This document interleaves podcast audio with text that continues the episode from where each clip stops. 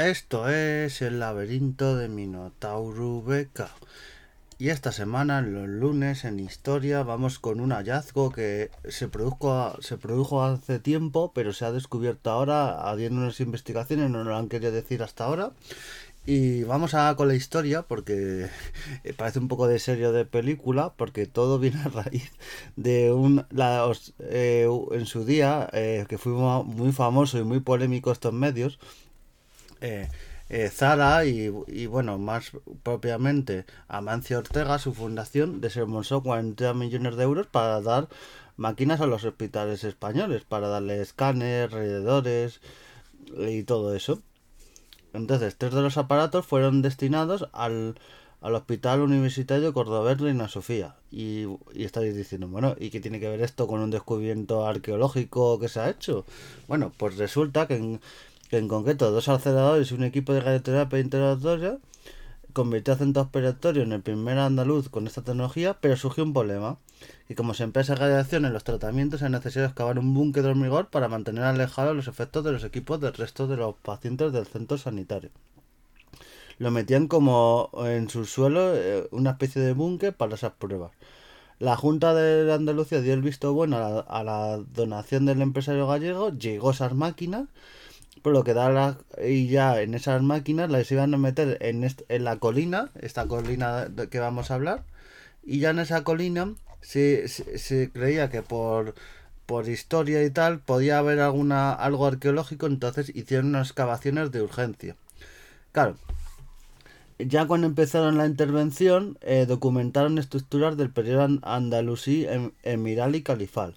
Claro, pues esa época, recordemos la época del Emirato y el Califato de Córdoba, todos esos restos que hay, bueno, eso es hasta cierto punto normal, pero bajo ellas, que suele haber en los yacimientos arqueológicos, suele haber eh, de una época, luego debajo de otra, de otra, de otra, bajo ellas afloraron restos de muros de adobes derrumbados del periodo ibérico pleno. De la época de las tribus íberas, recordemos las tribus íberas, que eran más tribus que un, una civilización completa, eran varias tribus y se hallaron 17 bolaños o proyectiles de artillería, por lo que se cree que ahí ocurrió una batalla o un asedio y también se, halló un regatón de una lanza, pico que servía para clavarla en el suelo. Por eso, no se tiene constancia de que se produjera una batalla o sitio en el lugar, por lo que fue una sorpresa el, los hallazgos de guerra. No se sabía y por eso no se había hecho en su tiempo eh, eh, excavaciones arqueológicas. Además, se localizó un horno realizado con ladrillos de aloe, algunas monedas, una piedra de molino ibérico, fíbulas anulares hispánicas y fíbulas tipo latene del siglo IV antes de Cristo. Recordemos que estas, estas excavaciones han salido a la luz, pero se hicieron en el año 2019, que es cuando se hizo este, hallazgo famoso en esta colina que se ha hecho eh, ahora bastante famoso y cada vez lo va a ser más por estos hallazgos. Y tras estos restos que se hallaron, se halló el famoso resto, que es el, el resto de un elefante. Se ha hallado un resto de un elefante, un hueso, el hueso de un elefante que se puede prever, esto ya son hipótesis y teorías, porque se dice hipótesis de que fue del ejército de Aníbal en la Segunda Guerra Púnica, de Julio César en las guerras civiles, con la guerra civil contra Pompeyo, pero también podría ser en algún asedio o batalla ya de cuando Roma batalló contra los íberos en épocas de Numancia y en todas esas épocas, recordemos que es del norte de África con esos asedios le mandaron elefantes a, los íberos para combatir contra los romanos de ayuda. Entonces puede ser eh, probablemente eso. En esta colina de los quemados.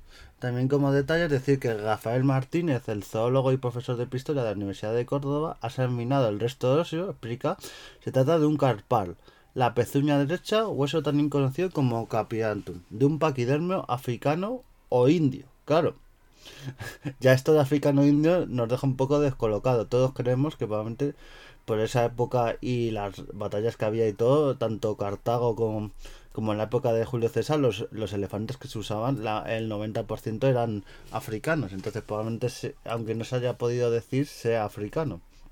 Es muy complicado determinar la especie. Si, si asiático o africano, claro, solo con esta pezuña, o el carpal de la pezuña es muy difícil. El hallazgo tiene un enorme interés dada la práctica de ausencia de restos de elefantes de contexto prerromano en Europa, excluyendo, claro, objetos de marfil. Claro, de toda esa época de las guerras púnicas, las guerras civiles y toda esa que se usaron, está documentado los, los animales en la guerra, se usaron bastante, y, pero no ha habido prácticamente restos en Europa. En otros sitios sí. En cualquier caso, este disqueto hueso puede ser interpretado como prueba de la presencia de estos animales en el entorno actual de la Córdoba entre siglos IV y II a.C. El, interés, el interés que tiene esto no es un colmillo, que era materia prima para hacer artesanía, sino un hueso de la mano. O sea que eso dice probablemente que no es que cuando se encuentra marfil y podía ser por comercio y tal, sino que era algo en una batalla. Podía ser el primer elefante descubierto de las tropas de Aníbal, pero no se puede asegurar. Claro, no se sabe eh, eh, la época del hueso exactamente, se sabe más o menos que está entre el primero y tercer antes de Cristo, pero claro, en esa época justo eh, hubo las guerras civiles romanas en España y antes la segunda guerra púnica. Entonces, los expertos no han podido realizar un análisis de carbono 14 para realizar la fecha de la muerte del paquidermio, porque el fragmento óseo de 15 por 18 centímetros no está fosilizado. Claro, no está fosilizado, la famosa prueba del carbono 14 no se puede realizar, sino que se mantiene poroso. Los especialistas, no obstante, han guardado una pequeña muestra para realizar un posible análisis de las proteínas para tener más información. Con estas proteínas pueden analizarlo y ver un poquito la información. Eh, estos hallazgos sobre todo es por parte del Museo Arqueológico de Córdoba que lo han dicho ahora, después de cuatro años de investigación, no se querían lanzar, nada más descubrirlo, decir que era. Han estado ahí investigando, aportando pruebas y todo. Eh, la foto eh, que está en, la noticia del país, que es donde, donde saca esta noticia, en un artículo de Vicente G. Laya, que es un periodista muy famoso porque saca muchos hallazgos de arqueología, de yacimientos en España, muchas, muchas historias de descubiertas que ha descubierto este buen hombre. Entre otras de sacó a relucir lo de que hablamos aquí en los primeros podcasts, el espolio de, de, Córdoba también de, del yacimiento romano que estaba en la estación del AVE de Córdoba. O sea, tiene un libro también que está bastante bien. Así que eh, seguir sus artículos en el país porque de vez en cuando hace estos descubrimientos y se le ocurra bastante y da a, lucir la historia de España. Agustín López Jiménez, que seguimos con él, al iniciar la intervención, esta intervención que hemos dicho, eh, pues eso, que han descubierto estos gestos, que se recuerda que el elefante podría corresponder a un animal del siglo III o del primero, no se sabe bien, también sabemos que en otros episodios, como en Numancia, los reyes del norte de África enviaron elefantes en ayuda a los pueblos íberos, pero eso es muy pronto para saber si es, de una época a otra. Córdoba no es el único lugar donde los cartagineses pudieron emplear paquidiernos. En Dieve, Guadalajara, a la orilla del Tajo, están comprobando que Aníbal combatió con 40 elefantes para derrotar a las tropas carpetanas, betonas y olcades, muy superiores en número. Pero los indígenas no tuvieron en cuenta la genialidad del invasor que colocó sus tropas en los vados del río, por lo que los carpetanos tuvieron que concentrar sus guerreros en este sitio y perder su ventaja numérica. Para forzarles a cruzar, Aníbal construyó una empalizada paralelo al cauce. En los vados coluncó fundamentalmente la caballería.